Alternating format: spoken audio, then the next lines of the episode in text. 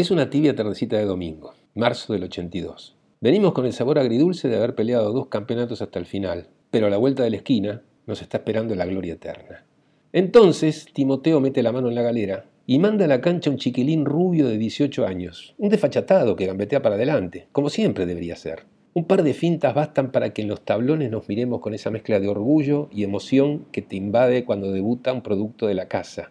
Y eso que no imaginábamos que todavía faltaba un tiempito para que Oscar Román Acosta dibujara el gol de su vida. Probablemente el mejor de la historia de Ferro.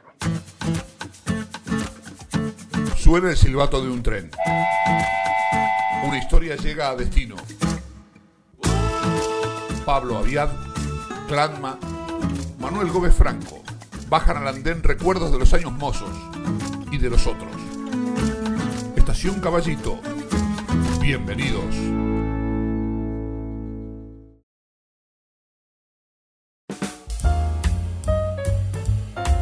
Estamos con el mismísimo Oscar Román Acosta, autor de ese gol soñado. Tiene 55 años y vive en Ginebra, Suiza, donde se fue a vivir hace ya mucho tiempo. Oscar, aquel día en la cancha de River recibiste la pelota en la mitad de la cancha, muy lejos del arco. ¿Cuándo te diste cuenta que ibas a hacer un golazo? ¿Te tuviste esa fe ciega de Maradona contra los ingleses en el momento mismo de encarar? ¿Lo pensaste cuando veías que no te la podían sacar o recién al final cuando se la pudiste meter en un rincón al Pato Filiol? No, la verdad cuando encaré no, porque cuando encaré es como que habrán dicho, ¿dónde, dónde va este boludo? ¿Viste? Porque iba solo, porque no, no, no tenía nadie alrededor. Y aparte estaba en la mitad de la cancha. Me parece que me la dio Palito Brandoni. Creo que giré así. El primero que salió era Mesina, eso me acuerdo. Que se tiró al piso y lo salté. Y después arranqué así, pero justo por el centro del arco. A ver, ¿lo contamos? Uno, Uno, dos, tres, cuatro, tres, cinco, cuatro, seis. cuatro. Es el coro Costa de Ferrocarril Oeste. La verdad que fue una, qué sé yo, una, esas cosas que salen de vez en cuando, ¿no? Pero ya me di cuenta que hacía el gol cuando pasé lo último, digo, lo agarro al pato caminando, digo, tiene que ser gol, tiene que ser gol. Y, lo agarro caminando, él siempre lo dice, el pato lo dijo por todos lados. El mejor gol me hizo Oscar Acosta en un River eh, Ferro, en la cancha de River. Y hicimos un gol nosotros, sacó Ferro y Márcico se la tocó al Beto Acosta y encaró el Beto, derecho al arco. Y gambeteó uno, gambeteó dos, pero derecho al arco, siempre. Tres, cuatro. Y cuando vi que le quedaba el último hombre, salí yo atrás del defensor para achicarle. Y gambeteó el último hombre y no me dejó llegar. Me atocó, me agarró caminando, la tocó de tres dedos, hizo un golazo impresionante. Lo cagué, ¿viste? Porque claro, cuando él, el pato que tenía la mano larga, las piernas con una reacción, y lo- lo- la verdad que lo agarro caminando, entonces lo, lo maté. ¿Qué pasó con el cuando llegaste al banco a gritando el gol? ¿Cuál fue la reacción? Me vinieron a abrazar todos, pero creo que el viejo Orgol después del partido me dijo, tener una multa por gametear tanto, una, una cosa así. Y Brandoni, que tenía una historia anterior al partido. Sí, ese partido yo pensaba que iba a jugar. Entonces cuando da la charla el viejo y, no, y yo no juego, ya estaba medio desilusionado. Entonces estaba jugando la tercera y nosotros mirábamos lo que podíamos. Pero el que, el que iba al banco siempre se quedaba un poquito más. Y en eso fue cuando le dije a Palo, yo tengo un hambre, vamos vamos a comer algo. No, está loco, yo no, que esto que lo otro. Bueno, terminamos abajo de la tribuna ahí en el Monumental, comiendo un choripán que la verdad que lo tenía acá, te lo juro, lo tenía acá. Y bueno, nada, después también se dio, se dio todo, porque llego al banco, dije, no entro más. Termina el primer tiempo y cuando vamos para el vestuario, ya el viejo estaba recaliente en el banco con Cañete, porque el fino pateaba los corners, los pateó medio, no, no mal, pero nosotros siempre practicábamos al primer palo salía uno, lo que dijo Víctor la peinaba, después los otros te hacían cortina, entraban los grandes por atrás, era todo un abanico, pero trabajado a, full, no era que era improvisado. Entonces el viejo ya llegó al vestuario recaliente. Empieza a dar la charla, empieza a ordenar, pim pum. Y cuando llega Cañete le dije, te dije que esto que el otro, que no pateé los corners así, pim pum. Y Cañete en su paraguayo ahí bien profundo le dice, che, che, che Grigol, si no te gusta, ponele otro. Dijo, ¿viste? Y se saca los botines, o sea, él se, sacó solo, ¿me entendés? Y claro, el viejo, ¿viste? Como el viejo te mandaba, ¿viste? Andá claro, sí, claro, ponemos otro, dale. Decía al pibe que caliente. Dice, cuando dijo así, yo me quería matar. Yo estaba lutando el choripán, ¿viste? Tenía el choripán acá.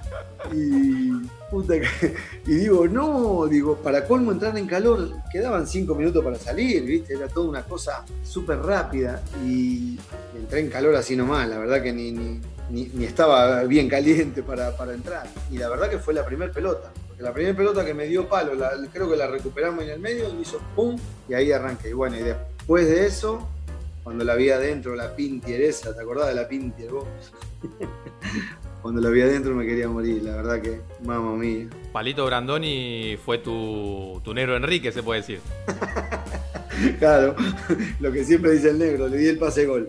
A propósito de lo que decías, un poco en chiste, pero supongo que también un poco en serio, de, de la multa que Timoteo te, amenazó, entre comillas, con, con ponerte después de eludir a tantos jugadores, te quería preguntar una cosa. ¿Cómo se llevaba o cómo te llevabas vos con Grigol, con esa, con esa característica del juego tuyo y, y- y esta cosa de amagar, encarar en un equipo que por ahí tenía un estilo de juego un poco diferente? No, yo, yo me llevaba bien. Bueno, en principio yo sentía un cariño especial, no sé. Sentía una cosa que, no sé, lo sentía muy, muy cercano al viejo Gribol, muy, muy, paternal, muy, muy como, como cobijándote, no solamente a mí, a todos los pibes. Nos cagaba a pedo como los mejores, por supuesto, pero era para, para mejorar. Yo sentía que tenía una cosa, una cosa muy linda, bueno, con, con Marci con ni hablar pero te quiero decir más que nada por lo que me estás diciendo, ¿no? por la, la característica que teníamos. Por supuesto que a Cacho Sacardi también lo adoraba, pero con él discutía, ¿me entendés? A nosotros nos pasaba un poco la, la- la franela. Por supuesto que se agarraba, se pegaba unas calenturas bárbaras conmigo porque, porque, porque sí, porque no la alargaba, porque hacía una de más, o porque hasta porque me hacía pegar, porque es lo que me decía. No seas boludo, no te hagas pegar tocar en el medio y encarar cuando, cuando tenga, cuando sea más peligroso, que es mejor para el equipo y para vos, te van a lastimar. Bueno, también el día de, que me lastimé ahí al lado de la, de la platea de cemento, eh, yo no lo vi, eh, pero me dijeron que, que anduvo ahí medio lloriqueando en el vestuario. Pero ese partido con estudiantes, cuando te lesionas, y lamentablemente yo creo que ahí te perdés ir al Mundial de- del 86, ¿no? Ese partido, Grigol no te advirtió la Sí. tocá de primera porque te van, a, te van a levantar por el aire y es camino, Sí, ¿no? Sí, sí, sí. Sí, aparte fue una jugada bastante desgraciada. Después, bueno, yo en ese momento estaba bastante caliente y me duró un montón la calentura, pero después yo con Sabela soy amigo y él trabajó siempre con Sabela y después nos volvimos a encontrar. Ya la cosa pasó, ¿no? Es como que... Pero bueno, la verdad que me dejó el- lo más amargo del fútbol que me ha pasado es eso. ¿Quién te dice? Como bien dijiste recién, pude haber tenido la, la- la de viajar, porque estaba en ese puesto estaba Tapia y el Vichy Borghi, que viajaron ellos dos, y estaba yo, pero bueno, pues son esas cosas que, que pasan, ¿no? Te dan, te da por supuesto mucha bronca y hoy por hoy, imagínate, hoy por hoy sería campeón del mundo como Garré, ¿me entendés? Ese estudiante metía bastante. A ellos y a nosotros nos rotulaba la prensa como antifútbol. Sin embargo, estudiante sí, iba fuerte. Pero Ferro era de los equipos que menos faltas hacía. Es verdad, es verdad. Y aparte que lo que siempre decimos, bueno, no- nos catalogaban también en esa época de defensivo. Sí, por ahí el viejo armaba el equipo de atrás para adelante, por supuesto. Trabajaba muchísimo defensivamente, pero muchísimo. Pero trabajaba, no era un sistema. Y, bueno, nada, pero siempre se trabajaba mirando el arco de frente, se trabajaba siempre para definir, te pasaban lo- lo- los laterales como aviones, lo- los relevaban lo- los volantes que estaban por cada costado. Era un adelantado, el viejo estaba adelantado. Lo traía al gringo Mareto, a Diego Maggi, los jugadores de básquet. Lo traía para que practiquemos los laterales y nosotros teníamos que aguantar la pelota con, con un monstruo de estos de dos metros y pico atrás, ¿viste? O sea, el, el trabajo de los basquetbolistas era empujarte y nosotros queríamos imitar a Márcico, porque Márcico ya lo tenía natural a eso, vos le tirabas la pelota o Cañetti te la aguantaba un día seguido ahí y no se la podían sacar. ¿Cuánto medían? ¿Dos metros? ¿Un metro? Y do- dos metros y pico, Diego ¿Vos- Maggi era el más alto, creo, dos, dos y pico. ¿Y vos cuánto Venía medías? Maggi, venía, yo medí unos 74, imagínate.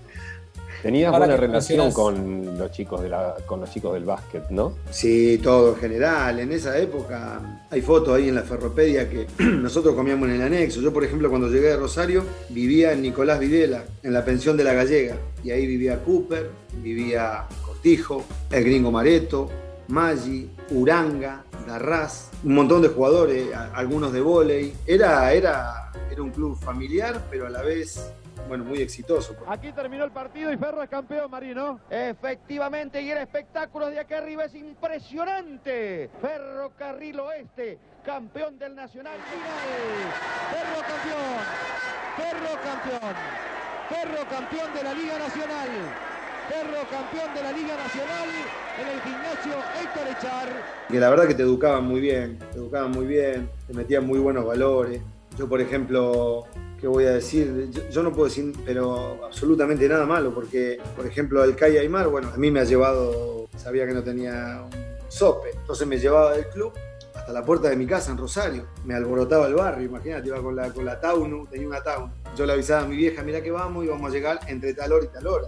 Pero bueno, y esos viajes tampoco nunca me los voy a olvidar, lleno de- de anécdotas, de consejos, de, de vivencia. Incluso yo vivía en Rosario y mi vieja tenía una, una prefabricada, una casilla. Entonces, cuando Aymar vio dónde vivían, dice, vos lo primero que tenés que hacer es comprar una casa a tu vieja. Y todos los premios lo, lo agarraba él y me lo llevaba a Rosario. Se lo llevaba a Rosario y ahí empezaban a comprar viga, comprar las ventanas, comprar ladrillo, una vez que estaba todo para empezar. eh, bueno, ahora de hecho viven todavía en esa casa mi vieja y nada, o sea que eso tiene un, un valor muy especial, muy lindo, muy lindo y ellos te dejaban mucha enseñanza, viste, mucha, mucha, mucha. Te preparaban un poco para lo que, para la vida en general. Si era como jugador, mucho mejor, pero si no, para la vida que uno elija o, o la que pueda.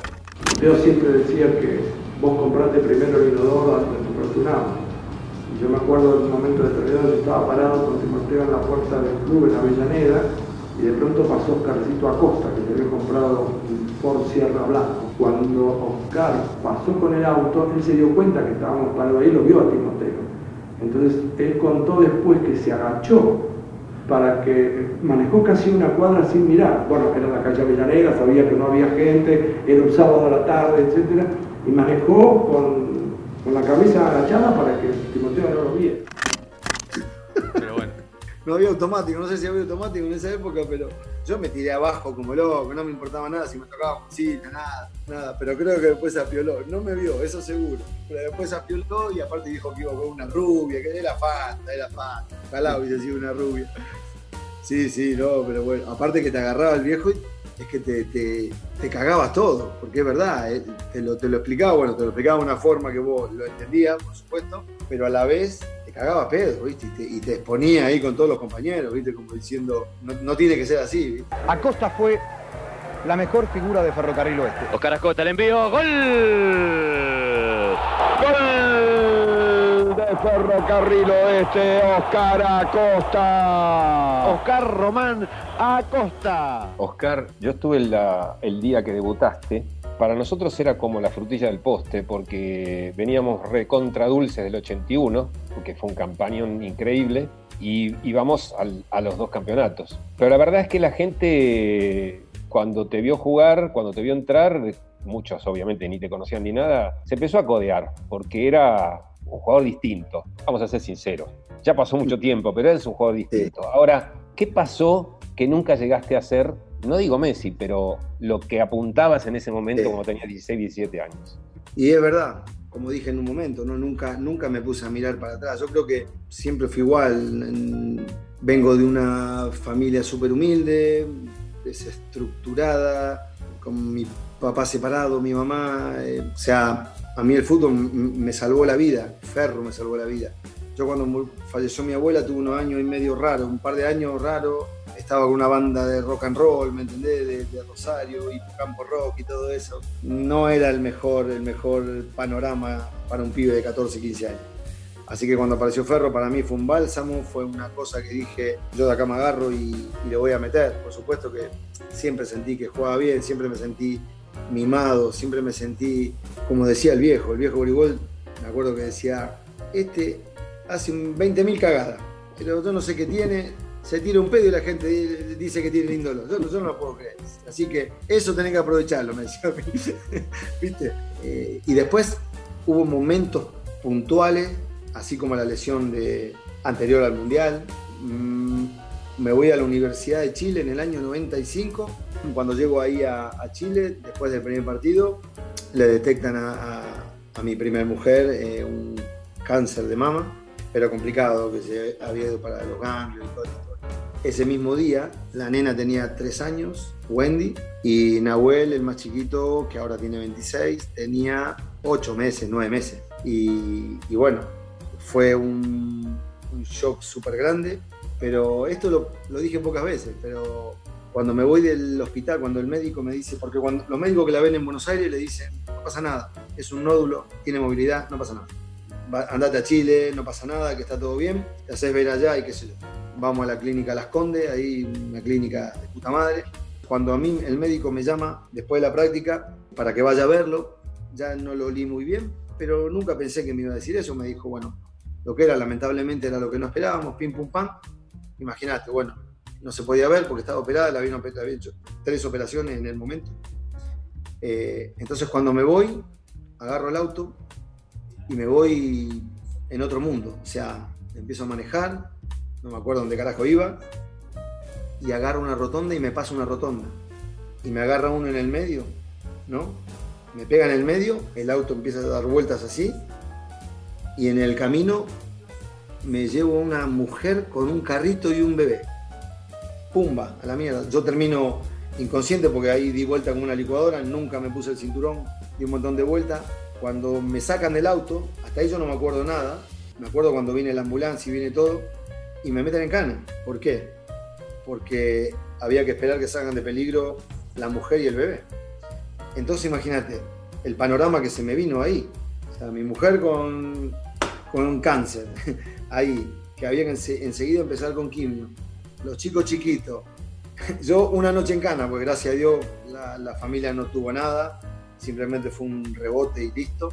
Había chocado encima con el hijo de un, me- de un, de un militar de, de Chile. ¿Viste cuando decís puta? Estaba, te venía toda para atrás. Así que después, lamentablemente, en la U de Chile, no, esa molotov que te, que te, que te conté, ya olvídate. Para mí el fútbol había pasado, no a secundarios, pero la verdad que no era la prioridad en ese momento. Y, y bueno, volviendo otra vez a la pregunta, en momentos puntuales, digamos que siempre hubo algo importante. Y creo que es por eso. Y después nada, estoy muy contento porque así todo integré buenos equipos, he salido campeón, me he ido al descenso también, jugué en la selección. Lo que te iba a decir es, bueno, parafraseando a algún político, algún expresidente, digo, no te fue tan mal, gordito, porque tuviste, integraste el, el plantel de una Copa América, nada más ni nada menos. Es un montón. Y, y- y pensaba, Sí, sí. digo, te iba a decir si el Beto Márcico había sido el, el- el mejor jugador con el que habías compartido eh, alguna cancha, pero llegaste a jugar con Maradona vos. Claro. Quiero que me cuentes, intercambiaste algo de ferro con, con Diego en ese momento. Sí, por supuesto. Le tiene un respeto a Grigol increíble, pero impresionante. Lo, lo respeta, pero a full, a full. Sí, por supuesto, el mejor que vi, eh, Diego, sin lugar a dudas, sin lugar a dudas. Márcico, un monstruo. Julio César Jiménez, que también uno de mis ídolos, un fenómeno. Pero como Diego, no, hay nada. Lo que, lo que hace, lo que hizo, lo que hacía en las prácticas, un tipo que, que no sé, se vengó, entre comillas, como dijo él, ¿no? Hijo de puta que nos mataron tanta gente, le metí un gol con la mano, le metió el mejor gol del mundo. Ese partido había que, había que ganarlo por la gente. Y cuando hablo de la gente, hablo de las madres de los chicos que murieron en Malvinas. Y con esto no, no quiero que no quiero ser igual que San Martín, nada, no. Yo soy Diego Armando Maradona. Me basta y me sobra. No sé, un tipo que sentía la camiseta como él, que vivía las cosas como él. Todo muy él. lindo lo que contaste de Maradona, Oscar, menos lo del mejor gol del mundo, porque para nosotros el mejor gol del mundo es el que le hiciste vos arriba. Muchísimas gracias. Observen esta jugada de Oscarcito Acosta, por favor. La maniobra de un habilidoso. Atención, es muy bueno, ¿eh? ¿Qué tal? ¿Cuál fue tu recuerdo de los partidos de la Copa de Ferro, de la Copa Libertadores? Cuando fuimos a Chile, que injustamente perdimos con Colo Colo y con Cobreloa, Eh. ¿te acordás de eso? Sí, perdimos por verde, me parece. Sí, perdimos por boludez, sin merecerlo. Pero ya la del 95 fue la que sentí más y la que nos dolió a todo más, creo. Porque yo creo que el campeón, estoy seguro, el campeón era argentino o nosotros, como tal cual pasó. Y lamentablemente nosotros perdemos un partido, el, definitivo ese, 3 a 1. La verdad que lo perdemos bien. Pero nosotros perdemos la clasificación en el Maracaná, 0 a 0 con Fluminense. con un tiro de Sí. Carlito Regui que le pegó de, de cucha a cucha hasta el Maracaná. Le pegó de medio campo, creo, un derechazo impresionante que quedó el palo temblando. Pero aparte le pegamos un bailongo, no lo pudimos matar y ahí cagamos, porque si nosotros le ganamos, pasábamos nosotros. Después fuimos al Vasco da Gama y creo que fue uno de los mejores partidos que jugué en Ferro. La rompí, me hicieron el penal y después hice un golazo cruzado, que no sé si está grabado, tiene que, puede estar.